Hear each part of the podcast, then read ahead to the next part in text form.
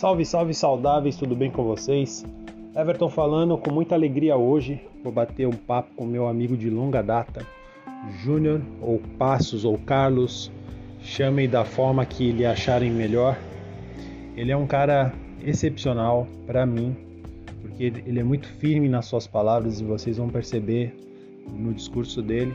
E hoje a gente vai falar sobre paternidade, na verdade, a realidade dele quando ele foi pai a primeira vez, só com 21 anos de idade, né? Então a gente vai conversar sobre a dinâmica da casa dele, como está funcionando.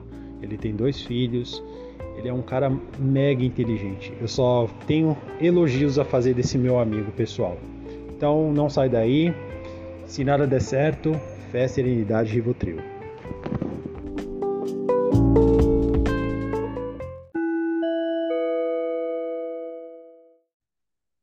Salve, salve, saudáveis, tudo bem com vocês? Diretamente da plataforma Anchor com o meu amigo Júnior. Muito boa tarde, tudo bom com você, Everton? Ah, cara, eu sou um cara que eu tenho muita sorte de ter pessoas como você na minha vida e quando eu consigo falar contigo que algo não tá bom, fica, cara. Começa a ficar bom. Eu acho privilégio muito grande a gente já ter se reencontrado por diversas vezes durante a vida, né? Mas eu acho que esse novo reencontro que a gente conseguiu ter é só para afirmar que não importa se você não encontra seu amigo há um, dois, três, quatro, cinco, sei lá quantos anos a gente não se encontrava, quando a amizade é sincera, mano, você você bate um fio para a pessoa, você reencontra aquele amigo de longa data e parece que você tá na, com aquele brilho do olho de encontrar aquele amigo da infância, entendeu? Essa é a sensação Cara, que tenho quando eu te que vejo. Bom, que bom ouvir isso. Você sabe que é uma via de mão dupla e, e toca do mesmo jeito do lado de cá, porque de certa forma remota a uma época em que as coisas eram muito francas, eram muito de peito aberto, era aquela coisa de inocência de criança. Mas quando você vai conhecendo que entre o preto e o branco do mundo tem um monte de paleta ali, você vai vendo é, no caráter do, do cara que está se transformando, e eu sou qualquer três anos mais velho que você, quatro anos, mas você vai vendo o homem que vai virando, o pai, o marido, o profissional, cara, isso é isso isso solidifica as escolhas para amizade que a gente faz, isso isso reforça essa conexão de uma maneira que eu acho que é exponencial. E as coisas que marcam na vida da gente são aquelas da infância, né? Marca de um, de um jeito diferente, marca num, num emocional que traz e, e, traz esse, essa sensação boa no coração da gente. É muito, muito legal de ver o que vai acontecendo, apesar da gente ter perdido em gaps aí, eu não sei qual é o alcance que isso vai tomar, mas a gente teve períodos de passar anos sem se falar, tendo amigos em comum, é, tendo consideração de família um pelo outro, e isso em nenhum momento diminuiu. É não, bom poder contar com o seu apoio de novo, cara. Não, imagina, cara. É recíproco e verdadeiro, isso que importa.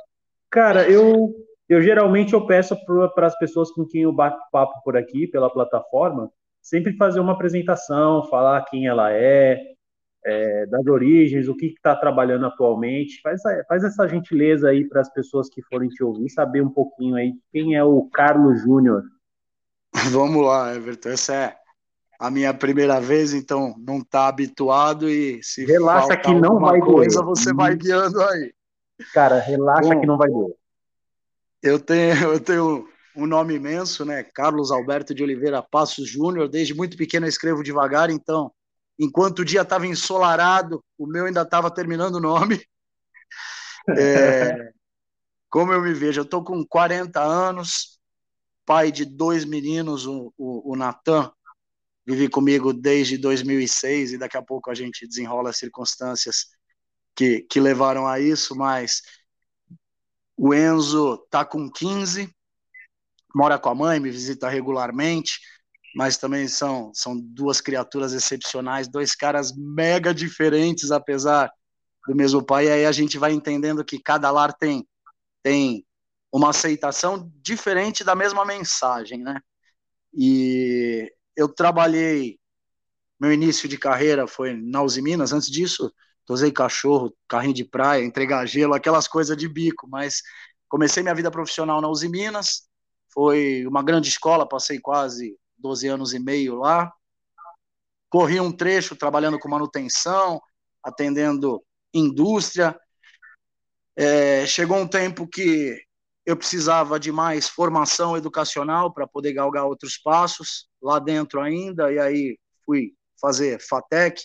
Tenho muitos amigos da época da escola, seja do Santista, seja ali do, do Azevedo Júnior, estudei parte da minha infância no particular, outra parte foi pipocando, sempre naquela luta. Eu não venho de família abastada, mas também nunca faltou nada. É, tem uma formação de pai e mãe casados, uma família, comunidade familiar com todos os problemas que as famílias têm, mas com todas as coisas legais que quem tem uma boa base, quem é anos 80 que nem eu, pôde aproveitar, de uma formação de caráter, de uma coisa que às vezes a gente olha em torno e fala, opa, em algum momento a gente perdeu, perdeu a mão em algum lugar, os valores escorregaram e no calor de momento, com a internet bombardeando tudo, vira um alarde, mas a gente tem que aproveitar cada oportunidade para acho que para olhar para dentro, para fazer balanço e, e tentar entender onde é que as coisas realmente que nos são caras estão se perdendo. Acho que meio que é por aí, cara. Eu gosto de. Sou ruim de bola, gostava de basquete muito por por ser fã dos amigos que, que manjam muito mais. Teve o meu primo Chula, que foi referência. É, sou meio que tiozão garotão, pego onda, ando de skate, tento ter um contato próximo com a natureza, sou um cara simples. E hoje estou abrindo rede para poder dar voz a algumas coisas que eu acho que, que são importantes, não só política ou ideologicamente falando, mas coisas que são importantes que a gente tem que pontuar, como a importância dos amigos, como alguém às vezes que se preocupa contigo e não não liga ou quando liga muda o teu dia, a necessidade de quem está no silêncio do outro lado. Então é isso, estamos abrindo o microfone e a busca é muito mais aprendizado do que falar. É isso. Então com vocês, muito prazer o nosso querido Júnior para alguns, Aranha para outros, Júnior Passos para outros, enfim vai ter diversas definições para esse cara, mas como quem se define se limita, saibam que esse cara é um cara de muito caráter e coração.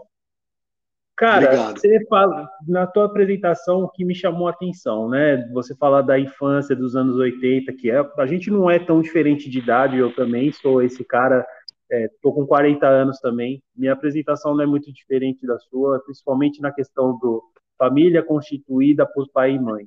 As nossas experiências, é claro, foram diversas, foram diferentes em alguns momentos da vida. A gente sempre jogou bola junto, brincou junto na rua, tal, até porque é, você falou da família também, é, a família do, do Chula todinha, poxa, é praticamente uma extensão da minha família também, e aí tem a Gisele, que também morava no prédio dele, enfim, a galera que a gente colaborava todo mundo junto, aqui mas aí tem o diferencial: família constituída de papai e mamãe, você, pai, 21 aninhos. Como que foi lidar com isso? Cara, não, não houve uma programação. O primeiro baque é o susto, né?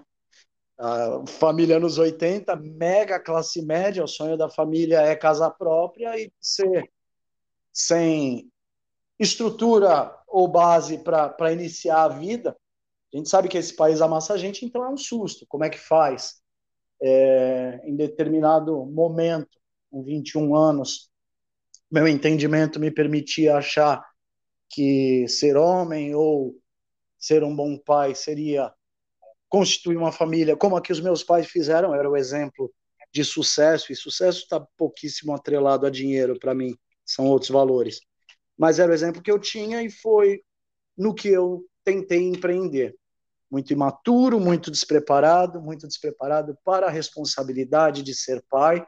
Então entendo que por muitas vezes eu fui mais duro do que tinha que ser, porque a idade te faz flexível.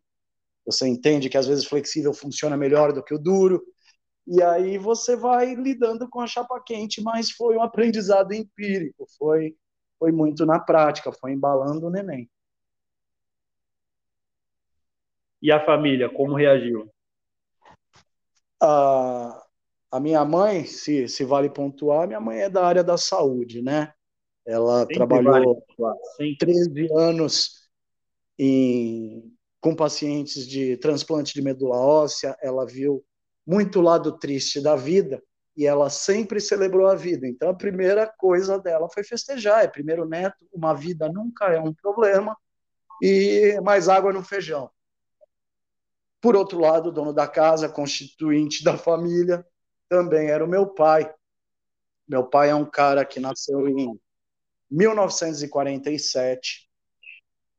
Ele falecido agora em, em novembro, mas um cara excepcional, uma das pessoas mais doces no tratar que eu já tive o prazer de compartilhar dias. E o meu pai, ele sempre foi muito comedido, minha mãe é espuleta. Então, seu Passos chegou, conversou comigo, meio que chamou na chincha, explicou a responsabilidade de filho, mas o meu pai é um cara que nunca dirigiu um automóvel, mas em 1979, quando a minha irmã fez um ano, ele deu um carro para minha mãe, confiando na mulher que ele tinha. E ele dizia uma coisa que para mim marcou muito, acho que a gente já teve essa conversa, mas estou abrindo aqui para geral, que eu cresci ouvindo meu pai falar que se minha mãe tivesse que ter outro homem, tinha que ser por vontade e não por necessidade. Então ele empurrou a minha mãe a estudar, a buscar a formação dela. Minha mãe terminou o antigo ginásio, colegial. A minha mãe chegou a fazer a faculdade porque ela tinha um cara que tinha uma visão não limitadora, que se ela tivesse que voar para longe, que fosse por vontade. Se ela tivesse que aceitar outro homem com ela, que fosse por vontade, nunca por necessidade. Então, esse tipo de coisa na infância te é calcado e você não tem o um entendimento da dimensão. Mas chega lá na frente, isso faz uma diferença gigante, meu irmão. Eu acho que é do caralho um, um pensamento desse, né? Até porque a gente sabe que 1900 e Guaraná de rolha, as coisas que a gente considera um absurdo hoje, ou até mesmo as coisas que a gente considerava fora do normal, naquela época, então, eu acho que se tivesse internet naquela... Né? Isso, isso. Nossa, eu acho que demais. Fico muito feliz em, em você compartilhar isso, que fica de exemplo para nós, não só para nós homens, mas para todos que puderem ter a oportunidade de ouvir esse bate-papo. E é, é, o que eu costumo dizer. Eu não sei se você compartilha do mesmo pensamento do que eu, mas eu costumo ouvir algumas pessoas falam assim: ah, precisa ter mais homens feministas. Não, a gente precisa de ter mais homens com atitudes de caráter, de responsabilidade, de bom senso. Ele não precisa, transformar um cara num feminista, ele só precisa ter a, o princípio do respeito. A gente né? precisa achar onde é que nós perdemos alguns valores, cara. São alguns valores Exato. que foram se perdendo e vai diluindo, e a dinâmica engole, mas são importantes. Nenhuma sociedade se mantém de pé se não for calcada em valores. E a sociedade começa dentro da casa da gente. Eu sou o filho desse cara, desse cara que quando ele não, ele, eu sou o filho do meio entre duas irmãs. Eram dois quartos da minha casa. Eu sempre dormi num alojamento. Era uma, eram três camas perfiladas, quando não beliche, bicama, aquele jeitão que você conhece, como Sim. era lá na, na sua casa. Exato. Então, eu, quando eu comecei a sair, a minha irmã mais velha, como eu sou do meio, meu pai falava: não, que você vai ficar com a chave. Ele dava uma chave e era a minha irmã mais velha, que era para poder eu voltar junto com ela, sob a responsabilidade dela, um cuidar do outro. Então nunca tinha isso do meu filho pode tudo porque é homem e as minhas filhas não podem nada. Esse cara era o meu coroa. Exato. E isso faz a diferença na formação do marido claro, que você vai ser, do filho que você vai ser, do irmão que você vai ser. Isso não, a gente olhar com essa igualdade não tira nem um momento meu ímpeto de carregar a sacola quando as minhas irmãs chegam do mercado com sacola, porque essa Sim. igualdade não está nisso. A gente tem que buscar os valores que fazem a, a, as coisas andarem melhor, a energia fluir de uma maneira boa.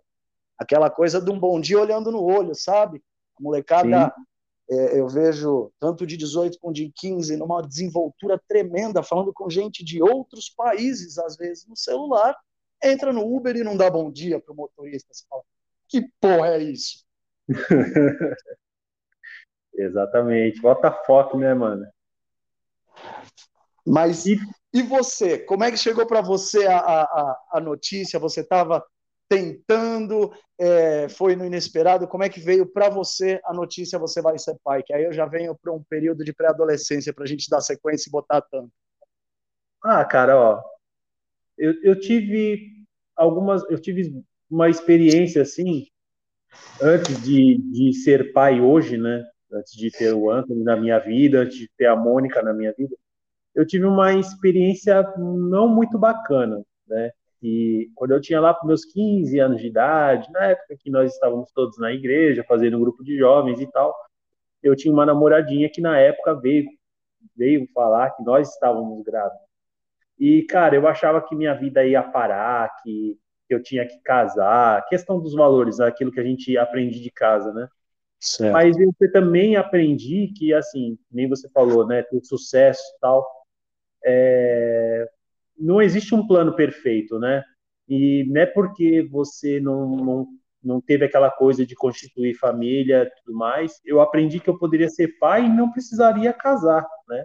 Mas, assim, por percursos da vida, não, eu não era o pai, né? E isso me deixou muito triste, assim, na época, porque é, assumindo publicamente que fui corno aos 15 anos de idade. e, mas assim, eu era uma pessoa muito imatura, da, da mesma forma que ela também era, então assim. É, Ainda bem que não foi daquela vez. É, cara, experiência ruim também é experiência, e tá tudo certo. Não, Certeza. Não tenho, nada, não tenho nada contra, mas assim, a minha experiência hoje, família constituída, com a Mônica, meu, é algo surreal, é completamente fora da minha pele, assim, né? Transcende totalmente, porque assim, você aprende todos os dias a exercer o dom da paciência, a, a ver lá na época que tua mãe, muitas, tua mãe, digo a minha mãe, e quando minha mãe estava brava, estourada, não sei o que, eu entendia que era para dar conta de casa, para dar conta de botar comida na mesa, de educar uma criança, de dar cobrança e antigamente as coisas recaíam muito sobre as mulheres, né? Dona Jandira sempre... não, não foge muito do jeitão de Dona Sueli, não. Exato. E assim, minha mãe sempre foi a chefe da família. Porque assim, embora meu pai pro, é, se preocupava com sustento, com trazer para casa, quem administra o lar, quem que tinha que deixar os filhos sempre é, no brinco, acompanhar na escola, e eu vi e eu vejo que são coisas que é uma, algo normal do meu dia a dia, né? Essa limpar... gestão era passada para a mulher, assim como o, o ônus de qualquer resultado. O Exato. bônus, o pai ia lá e abraçava, porque filho, filho não tem pai. Agora, Exato. o ônus foi você que errou, porque eu trabalho como se, como se, se o da mãe em casa não fosse trabalho, né? Exato. É muito exato. louco isso. E era moralmente aceito, era o normal. O homem tinha a figura de provedor, muitas vezes pouco contato, porque todo contato que eu tive de amizade, de laço com o meu pai, começou em 97, quando ele se aposentou, estava mais presente, porque fora isso, era aquele contato distante, anos 80. Exato. E depois que eu fui pai, eu tive a dádiva de ver o melhor voo que, que podia ter. E é exatamente isso, cara, porque assim, aí você começa a entender a dinâmica que acontecia lá naquela época lá, quando muitas vezes, às vezes via minha mãe estressada e não entendia, achava que ela não tinha paciência comigo. Não, cara, é, é algo normal, foi algo normal, né? Não virou um problema para mim depois na vida adulta. Eu entendia por que, que ela não. E ela se desdobrou e muito, né? Ela me acompanhava nos jogos de basquete, né? Foi para São Paulo diversas vezes comigo para assinar contrato, me deu uma base assim esplêndida de vida que eu posso considerar vitoriosa para mim, né? Não só para mim, mas para minha irmã, para minha sobrinha e também para quem a minha mãe precisou estender assim, a, abrir a porta de casa para querer é, buscar um futuro melhor, que assim aconteceu com algum, algumas pessoas da família que morou lá em casa. Então assim, eu tenho um reflexo maravilhoso da, dos meus pais, né? Meu pai ele era um pouco menos, né? Porque existem diversas questões entre o meu e o meu pai, mas eu vejo o quanto seria importante para ele ver os netos hoje. Então, não é aquele negócio, ah, depois que morre vira santo. Não, você entende, né? E existem certos processos na vida e se a pessoa não recebe amor lá na infância, ela vai reproduzir só o que ela recebeu. Meu pai não Você... foi essa pessoa que foi tão não foram tão amorosos com ele. Ele procurou dar o amor e carinho da melhor forma que ele pôde. A gente vai lapidando e eu vou pontuar uma coisa, não sei se você percebe assim também, mas é, é uma lógica, acho que é uma lógica em qualquer canto do mundo, isso não é Brasil, você vai querer dar para os seus filhos uma vida melhor que a que você teve. O conceito de uma vida melhor na linha do tempo, nessa timeline, é o que a gente fala. O sucesso do papai dos anos 80, 90 era botar teto e comida. E aí ele estava com check-check e pau no gato. Hoje, você está buscando algumas coisas, ou humanizar mais as coisas, a ponto de você entender que tem todo um mercado cinematográfico milionário que pega a história do, do Loki, que pega a história do Magneto, que pega a história dos não dos heróis, como se tivesse só o lance binário de bem e mal, porque você vai crescendo, você vai entendendo que você pode ter sido um cuzão na vida de alguém, às vezes, aqui ali. Você, ninguém é só bom o tempo todo e nem só mal. Ninguém é Sim. só ruim. Então, você começa a olhar para trás e entender essas paradas, porque você humaniza o cara. Você tira, talvez, um, uma barreirona que a gente cria do paternalismo, aquela coisa do, do degrau de, de hierarquia, e você entende bem do que eu estou falando por conta de carreira. E aí você tirando isso, você olhando o ser humano que está ali, você entende, você fala assim, puta, o cara lapidou uma pedra que deram. E a pedra que ele pegou, Talvez eu não lapidasse assim, mas o meu juízo é meu, com a minha bagagem, com a minha caminhada, e dentro do juízo do que ele podia dar, do que ele tinha para oferecer, foi aquilo ali. Lutar contra o que está posto é perder energia. Então, onde é que a gente põe energia? Em, em não cair nos mesmos erros ou nas coisas que a gente acha que não são legais de passar para frente. Você já se, já se viu nessa situação de, por exemplo, esses mesmos erros? Inúmeras vezes, inúmeras. Conta, inúmeras conta um pouco assim, é, para as pessoas que estão poderem entender assim. Você tem dois meninos, um de, um de 19 e outro de 15. São, são duas criações bem distintas, porque eu me separei em dezembro de 2005 e em 2006, em março, o Natan já morava comigo. É, foram ele tinha quantos anos na época? 3, 24, ele tinha dois anos e meio.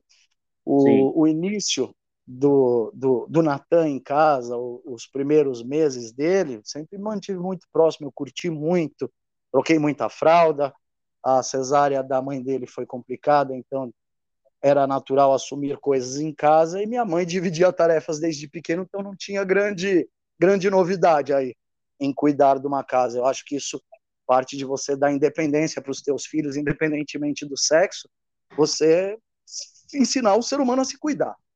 Sim. Isso posto, é, a minha criação do Natan é muito próxima à de uma mãe solteira.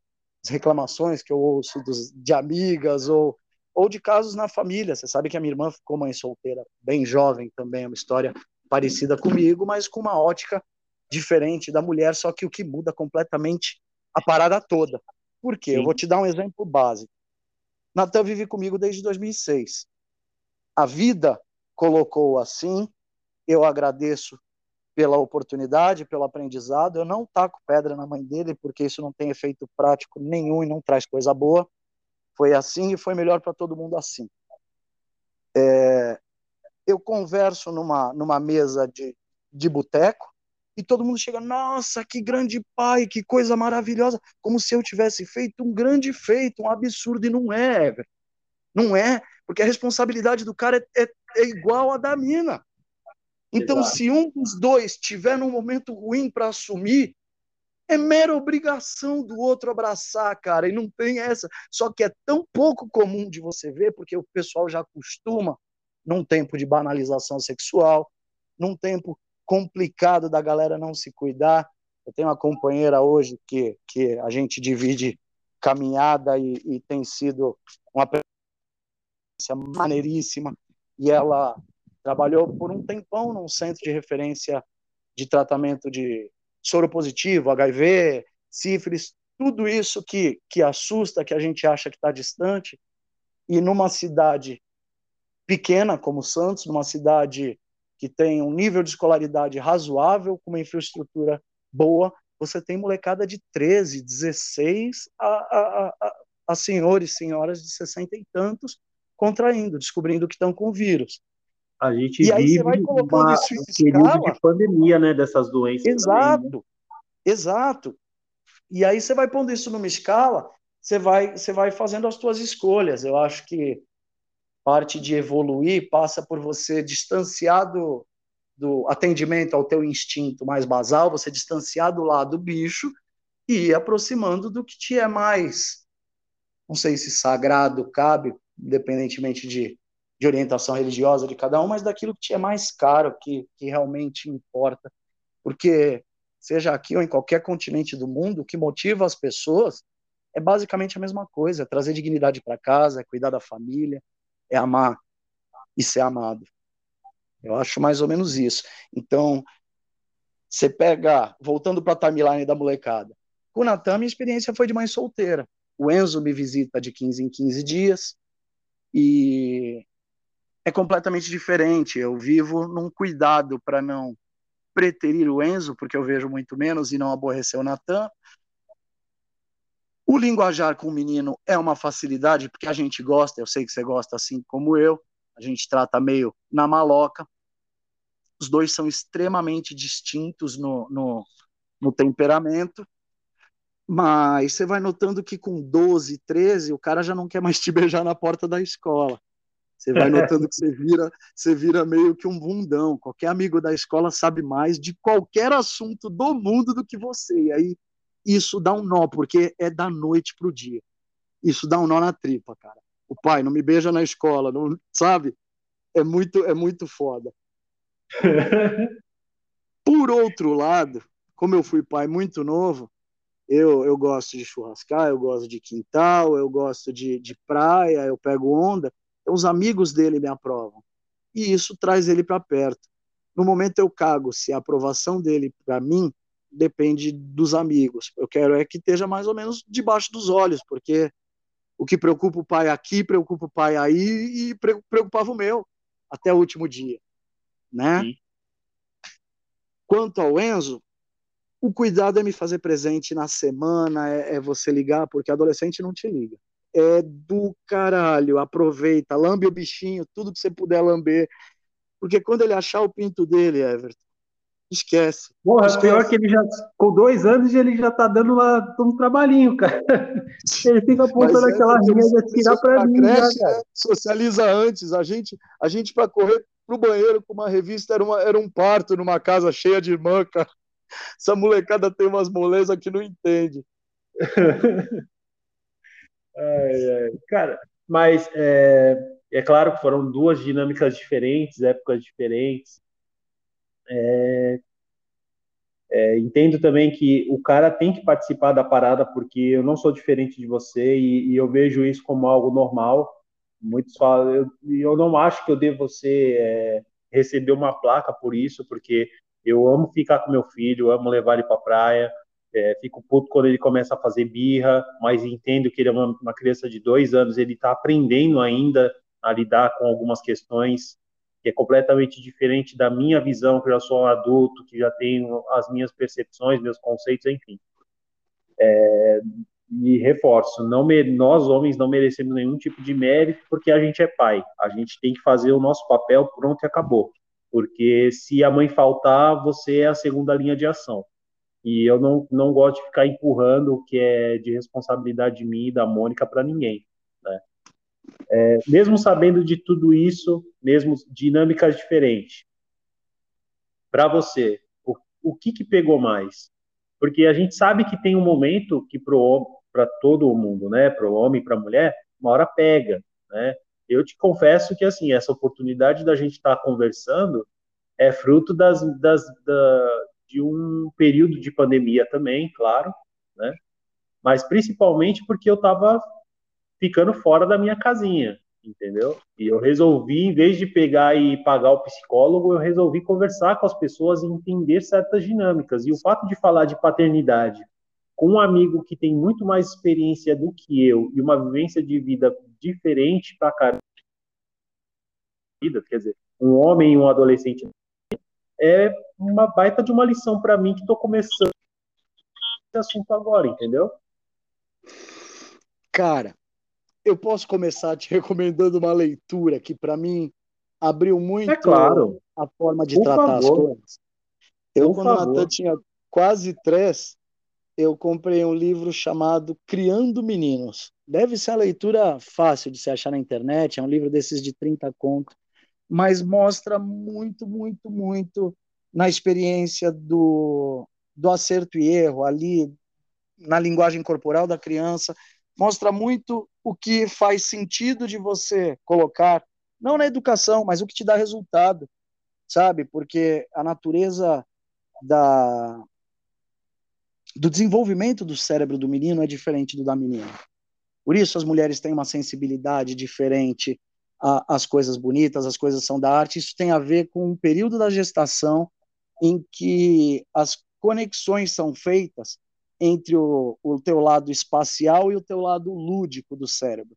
Como no menino, o desenvolvimento do cérebro ele se dá em um ritmo diferente, um lóbulo do outro, as conexões entre o, a área espacial são muito maiores, o que justifica também o número de meninos na sala de engenharia em detrimento ao de meninas, e não tem problema nenhum, é uma questão de formação do cérebro, de, de noção espacial, visão periférica, o lance da mulher ser muito mais segura para dirigir dentro da cidade, o homem na estrada, porque o homem tem visão de túnel, isso tem um lado científico, o que não limita nenhum nem outro, é só estudo. Sim.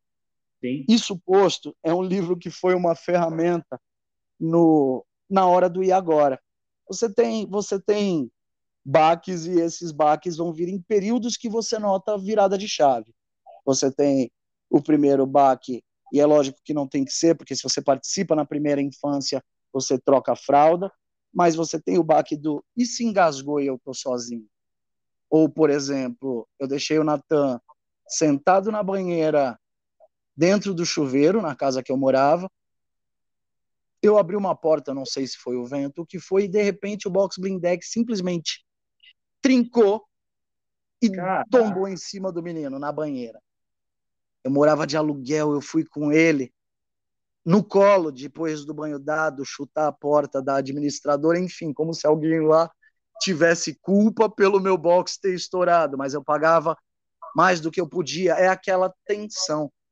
O que a vida vai te dando em cada virada de chave que você percebe que uma atitude tua ficou obsoleta, é a oportunidade de se aprender a, a, a se adaptar, porque a gente, olhando para trás, a história do homem, a gente vê que o, que o que chega mais longe, o que garante sobrevivência, nem sempre é o maior ou o mais forte, mas o que é mais adaptável. E se a gente está buscando uma vida melhor, a gente vive num país muito injusto, economicamente falando, muito brutal com o povo todo. Então, dificilmente você vai ficar rico, meu irmão, trabalhando. Então, busque Me sanidade, fale. busque saúde, busque valor nas coisas que a gente não paga em dinheiro. Verdade. Então, essa, essa virada de chave sempre tem um frio na barriga. É, filho adolescente querendo fumar. E eu, fumante, tabagista, como é que eu faço? Como é que diz não? Como é que orienta? Como então, é que você várias. fez? Como é que você fez? É, é, é, a argumentação deles é muito, é muito de bate pronto. Ela está sempre pronta, sem se preocupar se vai te tirar uma lasca. E, e a argumentação cabe o diálogo. É, tem o lance de envergadura moral, mas não sou o tipo da pessoa de chegar e falar não faça o que eu faço. Mas eu não vou comprar. Você quer quer quer fumar? Então, trabalhe e compre, porque isso eu não compro. Eu compro a bolacha, eu compro o Danone, não tem problema. O que tem para mim, tem para nós. Sim. Agora, calma lá. Calma lá, ajudar a se fuder eu não vou. Então, é, você vai lidando com uma chapa quente, é diário. Lógico, tem momentos foda? Tem, tem. Tem dia das mães que você tem que estar tá lá sozinho com a avó, você tem, você tem o teu pai não quer fazer isso, você tem algumas coisas que são pontuais e longe de mim reclamar, mas a maturação de algumas relações, eu digo relação até entre ex, porque tem ex-companheiro, ex-namorado, marido, mulher, não tem ex-filho, mas essas relações também maturam e eu sou muito grato pelas coisas terem desenrolado como foram, pela relação madura. Eu vou te dar um exemplo. A mãe do meu caçula, a Elis, eu já passei depois que saí da Cozipa, fui para o trecho, dirigi Uber. No meio de tudo isso, comecei a construir uma casa, porque eu ganhei algo maior do que eu podia pagar. Naturalmente, o brasileiro, mal educado financeiramente, ele só faz patrimônio assumindo prestação, e às vezes nem vale, mas isso é outra resenha. Mas a Elis, num dia de buscar, ou, ou na semana de pegar, eu não tinha como pagar a pensão, e aí eu rolei uma semana. Na, na outra semana do atraso, ela falou: Você não vai pegar? Falei: Pô, Elis, eu tô sem cara de, de, de aparecer aí para buscá-lo, porque eu não tenho dinheiro para pagar. Ela sabiamente respondeu: E você vai fazer o teu filho pagar duas vezes? A pensão a gente põe água no feijão. Você vai fazer ele pagar com a tua ausência? E aquilo foi uma bufetada, te bota no teu lugar tão grande, porque assim, como é que eu vou penalizar o menos culpado de, de qualquer coisa? E aí você vai aprendendo e vai virando chave cada vez que você nota que alguma coisa que vinha funcionando ficou obsoleto. O lance é a gente se acostumar com o fato de que isso muda muito rápido. Na adolescência, vixe. É a deixa, vou tomar uma você, Cara, fica.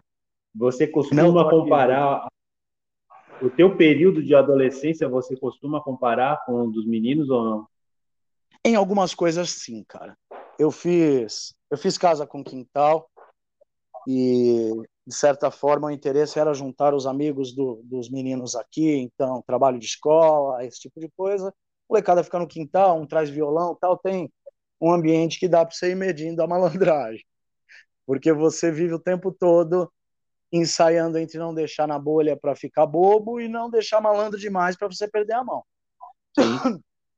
Isso posto, eu noto uma diferença primordial e sadia e foda pra caralho por exemplo, o Natan está com 18, ele formou agora no, no ano de 2021, no ensino médio, e o círculo de amizades dele é muito diverso. Eu não estou falando só do, dos amigos negros ou dos amigos que vieram do interior e falam e andam com as calças apertadas, ou daquela uhum. galera que, que tem crachá de marola, ou das meninas que vêm com meninas e os meninos que vêm com os meninos, mas nisso pontualmente eu me recordo que na minha época de escola, na minha quinta série, na minha, no meu ensino médio, é, o menino, a gente sempre teve uma sala ou outra que tivesse o, o, o menino que tinha o jeito mais afeminado, a menina que tivesse uma tendência homossexual, e naquela época parecia catapora. Tu sentou para fazer trabalho com o cara, nossa, sentou com ele, prestou a borracha, era uma coisa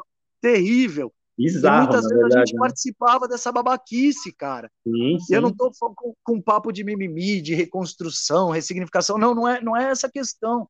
Mas hoje eles evoluíram e esse moleque ele não sofre o que sofria e, te, e, e eu fui filho da puta num momento da vida, talvez com alguém que tivesse sofrendo na insensibilidade, no hahaha da molecada, porque a tua idade de ser cruel é na adolescência. Exato. Depois disso é feio. Mas a gente tem que sensibilizar, já que estamos perdendo valores, para notar o quanto são feios, para a gente não ter erros, como que a gente viu no, no, num podcast que é um canhão nacional essa semana. Um erro não. grotesco, eu não acredito que tenha, que tenha defensor da bandeira ali, mas assim, a gente tem que mitigar quando nasce, você não pode deixar essas brasinhas apagadas juntarem, a gente tem que exaltar os valores, a gente tem que criar os heróis certos, porque de uma infelicidade, mano, porque eu, eu também comecei a criar esses falas tudo mais, justamente porque eu comecei a ouvir podcast. E quando eu me deparei, na verdade, assim, tem pessoas que teve oportunidade de ouvir tudo na íntegra. Você foi uma dessas pessoas, porque você me falou. Mas quando você pega o corte, como muitas pessoas hoje em dia, só pega corte. Né? Indefensável. Né? Indefensável, quer... é isso. É indefensável. Então, aí, aí é que tá. Você pega a íntegra e quem acompanha vai julgar de uma forma. E todo mundo hoje em dia é juiz né? Principalmente Sim, é muito difícil a gente encontrar alguém que hoje tenha a, a, decência na cara de falar, puta, eu não manjo tanto desse assunto, não sei. Hoje todo mundo sabe tudo da porra toda. Exato. Exato. E como a gente veio veio de um advento de internet, de toda essa geração, o que essa geração vive hoje é o, é o ápice, né? A gente viu o negócio engatinhar, se transformar, é, telefone que só tinha o jogo da cobrinha hoje em dia, é, né? Porra, mano, eu vim de uma geração muito raiz. Né? Nós viemos, né? Então, quando, quando eu me pego assim com as minhas sobrinhas, até mesmo o Anthony, que hoje em dia ele cresceu no meio da tecnologia, não restringo ele a brincar com tecnologia, porque é a, é, é a época dele, ele tem que conviver com essas tecnologias. Eu boto limite. Mas, Mas você também... percebe que toda liberdade, e você não vai querer tolir o teu filho, que é a coisa que você mais ama nesse mundo. Não, mas toda liberdade integrar, tem que ser vigiada. Toda tem. liberdade é o exemplo mais básico, né? Tem. Você Exato. chegar e, e falar, toda liberdade tem que ser vigiada. Exato.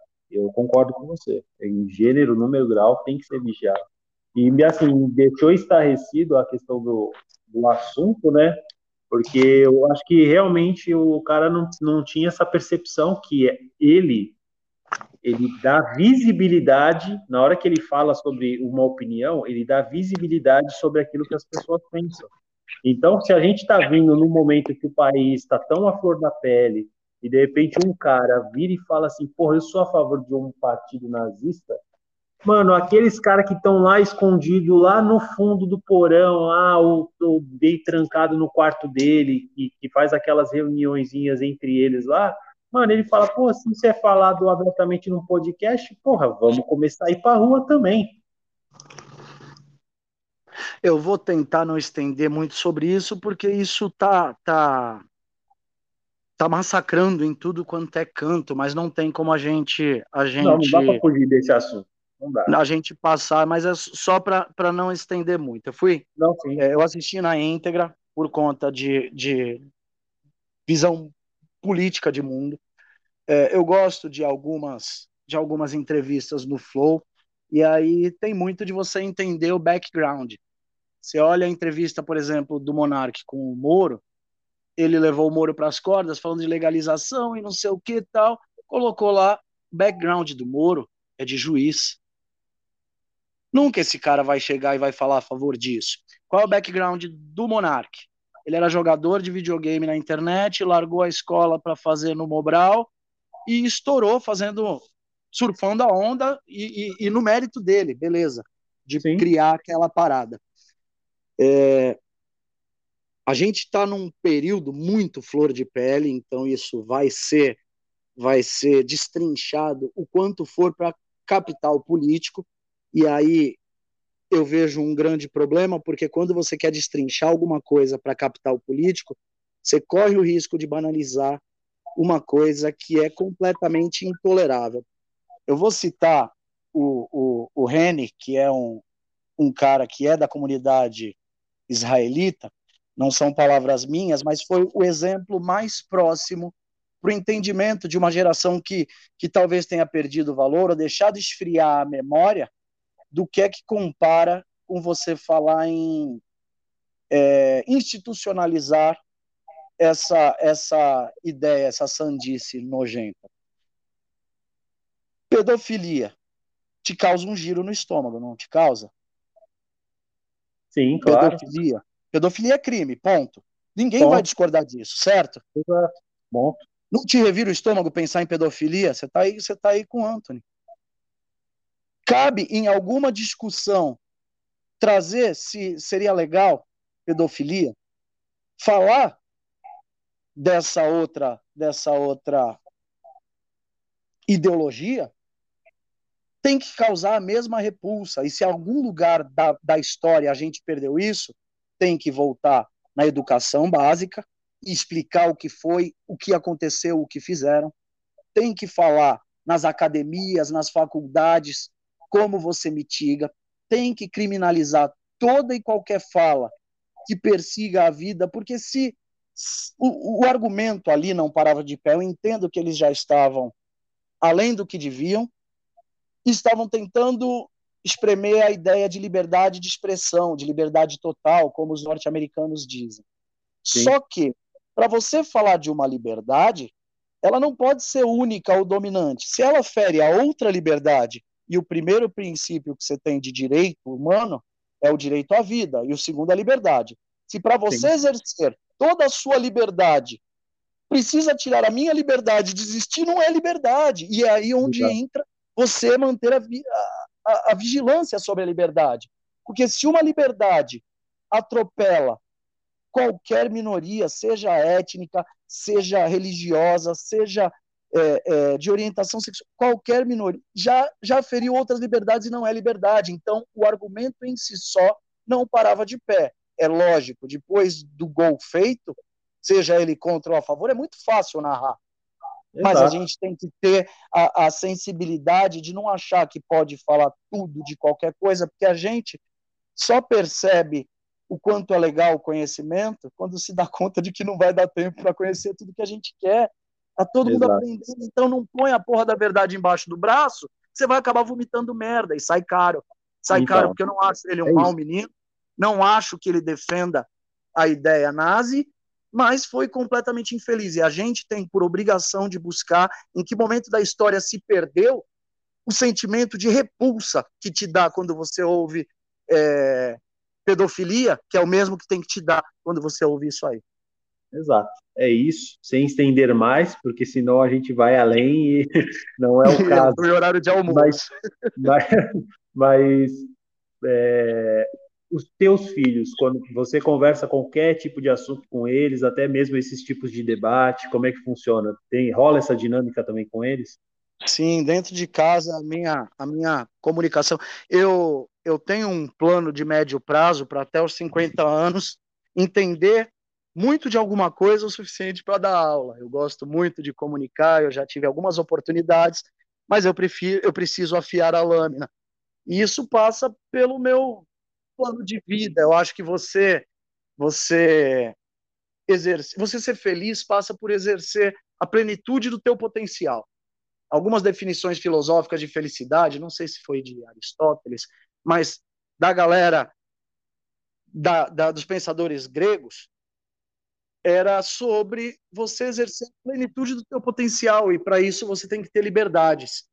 A, a fala aqui é muito solta, o, às vezes até acalorada demais, mas eu acho que não tem outra forma da gente evoluir, crescer, senão tomando um pouquinho do ponto de vista do outro, pesando as considerações do outro, e, e, e isso em larga escala é entender que a gente só vai evoluir cooperando, porque se cada um tentar olhar só para o seu, vai todo mundo se fuder junto. A gente está fadado à extinção.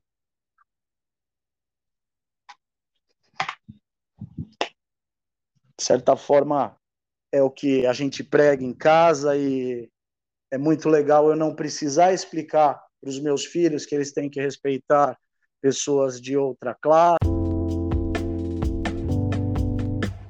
Uma conexão aqui.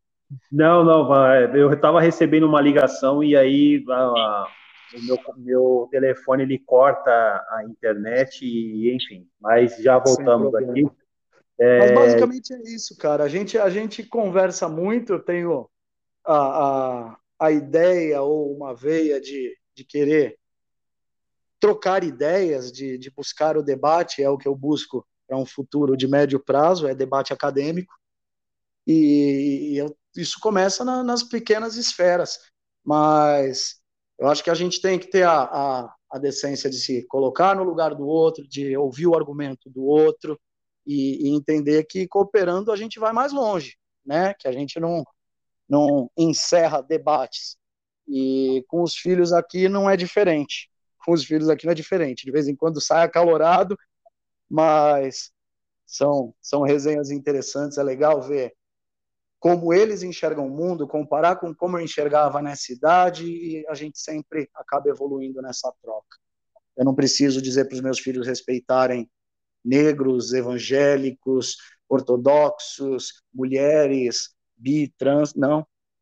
Eu ensino para os meus filhos a respeitarem todo mundo com o respeito que eles querem, que a liberdade deles, se ferir a liberdade do outro, não é mais liberdade, e assim a gente vai lidando com a chapa quente esperando a próxima virada de chave para pular.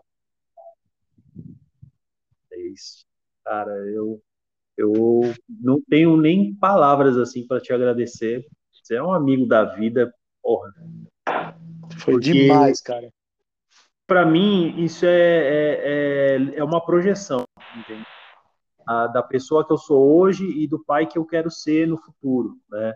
Porque hoje eu ensino coisas pequenas pro Tony, né? A questão do respeito, chega na casa da avó, das tias, pede a bênção, entendeu? Toda vez que ele fala, o que, pai? Fala assim, o que não, senhor. Já ensinar desde pequenininho que ele tem que ter certas referências e, e lembrar que quando ele está falando comigo é de um jeito, quando ele falar com as primas é de outro, mas sempre pautado pelo respeito.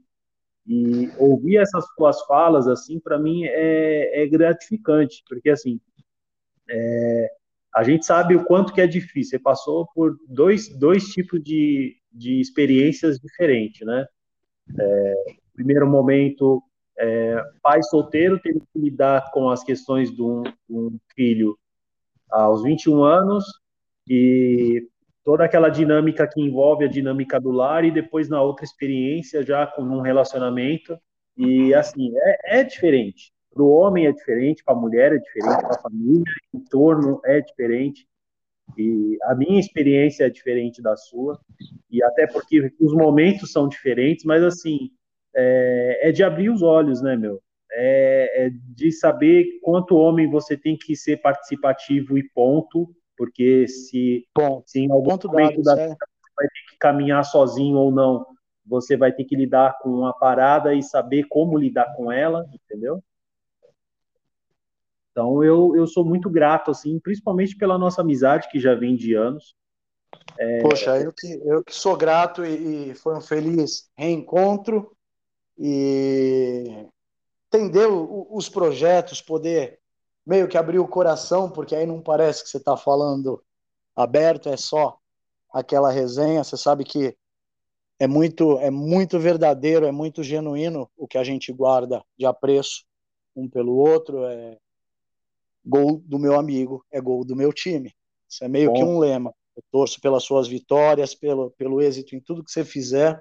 E vamos ver essas crianças crescerem e tirar sarro disso, velhinhos, porque, de certa forma, daqui a 10 anos, com 50, que a gente olhe para trás e fala: nossa, como a gente era pereba, porque se a gente não achar a gente muito engraçado 10 anos para trás, é porque não mudou muita coisa. Estamos tá, vivendo errado, mano.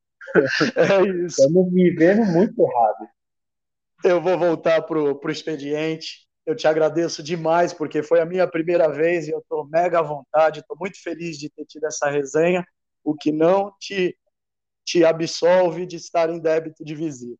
Não, idem, opa, isso daí é uma dívida que a gente vai pagar é, fora do ar, né? Mas aqui, deixo, deixo o meu abraço acalorado para você, meu amigo, para a família, né? É, não existe essa de débito, nada, a gente está sempre no crédito. E isso, para mim, mais uma vez, é abrir os olhos, uma nova perspectiva, é uma esperança de, de ser um cara melhor cada dia mais. É, criei esse espaço aqui para as falas. Hoje você trouxe uma experiência de um cara que foi pai aos 21 anos de idade, tem dois moleques e e segue sua vida da melhor forma possível, embora a gente vê um olho de furacão aqui na vida real, né? Mas sim, é sim. isso. É isso. Obrigado você tem... pela, pela experiência, pela paciência e que as coisas aconteçam da melhor maneira possível na, na vida de todo mundo que só que tocar, né? Porque foi assim que as nossas mães nos ensinaram. Tanto Dona Jandira quanto Dona Sueli, a vida que elas tocam é, é uma coisa que parece que tem Nota uma sabedoria que não vem da escola nas paradas que elas falam. Elas tocam Sim. a vida das pessoas, então é um pouco disso que eu busco no mundo. Uma última coisa aqui que me ocorreu. Pandemia, como é que foi para os meninos? Cara, honestamente, ano perdido de trabalho para o meu filho, que passou no concurso. Ele, até ele tinha passado no, no campus, primeiramente. Durante os primeiros três meses que ele estava lá, ele prestou o concurso da Sabesp em Santos e entrou. O campus chamou e falou: olha, ele tem que escolher.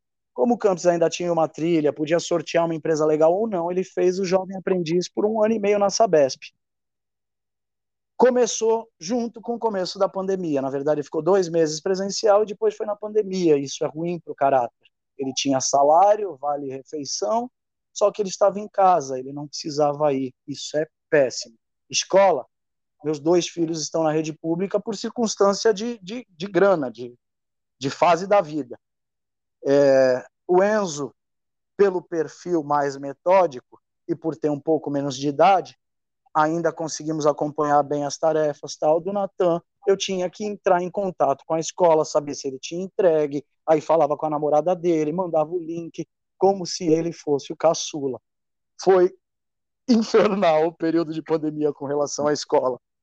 Quanto a, a ao convívio, para mim foi bom porque, como eu estou em época de construção aqui, terminando a construção de casa, eu estou sempre mexendo no quintal, eu tenho grama, jardim tal, aí todo mundo põe a mão, a gente faz fogueira no mato, e acaba que isso, a mãe fala que eu, que eu fico no sítio, então isso me traz uma qualidade de vida, mais ainda considerando para quem está de bolsos vazios ou quase, foi o meu ouro, cara, foi uma jogada muito acertada, eu me endividar para poder ter um pedacinho de chão, mas isso é resenha para outro dia.